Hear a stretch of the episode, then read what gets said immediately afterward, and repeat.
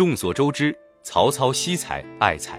官渡之战前夕，袁绍手下的谋士许攸来投，曹操当时正在洗脚，听闻此事，鞋都没来得及穿，就跑出去迎接。许攸非常感动，当即就给曹操献上一计，让曹操火烧乌巢，抄袁绍的后路。正是有了许攸的谋略，曹操才能在官渡之战以少胜多。刘备在驻防新野时，得到了一个叫徐庶的谋士。徐庶字元直，颍川人。他与诸葛亮是至交，胸中颇有韬略。在没有徐庶之前，刘备根本就没有打过胜仗。有了徐庶之后，刘备大破曹仁三万大军，扬眉吐气了一把。曹操为了打败刘备，设计挖走了徐庶。徐庶在辞别之时，向刘备推荐了诸葛亮，说此人比自己还要厉害许多倍。既然诸葛亮比徐庶还要厉害，为什么后来曹操没想过去挖诸葛亮？如果挖走了诸葛亮，曹操很有可能统一天下。如此看来，曹操不挖诸葛亮实在是失策。可事情真这么简单吗？曹操不是不知道诸葛亮的名声，在火烧博望坡之前，曹营里曾开内部会议。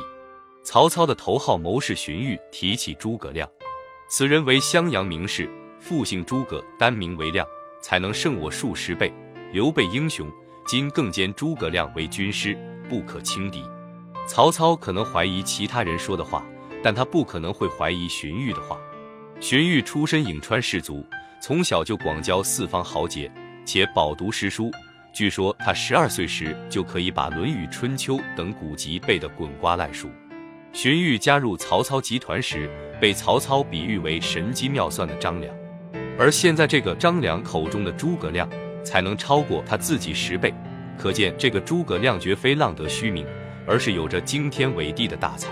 而且荀彧推荐过的人都很靠谱，例如荀攸、郭嘉、司马懿、戏志才，都为曹操打江山立下了汗马功劳。因此，曹操是肯定相信诸葛亮的才能的。既然认可，那为什么不去挖人呢？曹操是一代枭雄，他对政治本质的洞察相当精准。因此，他在用人上有自己的深谋远虑。三国时期，得士族者得天下。当初汉武帝创立的察举和征辟，其中前者为重。察举就是每年每个郡国向中央举荐校和连各一人，到京师之后，要依其科目与被举人的学艺不同，由公府分别加以考试，然后量才录用。被举荐的人大多为州郡属吏或通晓经书的儒生。寒门子弟读书。接触经典的机会自然少得多，也不被人所识。久而久之，仕途就几乎被地方上的名门望族独占和垄断。东汉末年，经过几代人的积累，名门望族名望更甚，拥有了各种资源，更加强大的力量和势力。若要争夺天下，甚至统一天下，士族是不得不依靠的力量。当时，曹操有河北大族、颍川巡视、河内司马氏等士族支持。孙权有顾雍、陆逊、朱志、张昭等豪族相挺，袁绍本身就是四世三公的家族出身，自身就是豪族，门生故吏遍天下。荀彧只是客观评价诸葛亮的才能，却并没有一句话建议曹操把此人挖来共襄伟业。曹操是何等聪明之人，他能听不出来此中的玄机？曹操自身出身不高，他既不是袁绍这样的四世三公出身。也没有刘备的皇叔身份，为了提高自己的号召力和影响力，他就必须得到士族的撑腰。荀彧代表了颍川巡视，他的投奔意味着颍川巡视弃袁绍而支持曹操。荀彧给曹操推荐的人才，无一不是出身士族，例如钟繇、荀攸、陈群、杜袭、戏志才、郭嘉等等。可以说，曹操集团的基本盘就是颍川氏族，再加上其他几个氏族。例如武将夏侯惇、夏侯渊兄弟、曹仁、曹洪兄弟等，他们就来自于各个大大小小的氏族。诸葛亮有不世之才，但诸葛亮与荆州氏族有着千丝万缕的关系。如果诸葛亮加入，则颍川氏族的利益必然要被分一块出去。荀彧自己可以不在乎，但他必须要照顾到颍川氏族的安定和团结。如果颍川氏族内部出现分裂，或者颍川氏族选择抛弃曹操，结果必然是曹操与颍川氏族两败俱伤。这样的结局，荀彧肯定是不允许出现的。所以，荀彧没有向曹操提出挖诸葛亮的请求，曹操也自然心领神会。况且，曹操身边已经谋士如云，且都是一流人才，没有必要为了一个诸葛亮得罪自己的基本盘。而且，以诸葛亮的性格来说，他也只能选择刘备。第一，刘备是汉室宗亲，且一直为了汉室的复兴而奋斗；诸葛亮是尊重法统的人，只有跟着刘备。才能够确保自己的事业是伟大而正义的。第二，刘备身边将才不少，例如关羽、张飞、赵云等，但一直缺少第一等的谋士，这就使得刘备的奋斗毫无章法可言，成天被曹操赶着跑。诸葛亮一加入刘备阵营，就是首席军师，没有任何谋士可以与其相提并论。从三顾茅庐开始，刘备就已经洞悉到了诸葛亮的心理需求。就算是后来挖到了庞统，刘备也不敢把卧龙、雏凤放在一起。他让诸葛亮留守荆州，自己带着庞统去西川，直到庞统死了，才敢把诸葛亮调过来。这就是人际关系上的互补定律。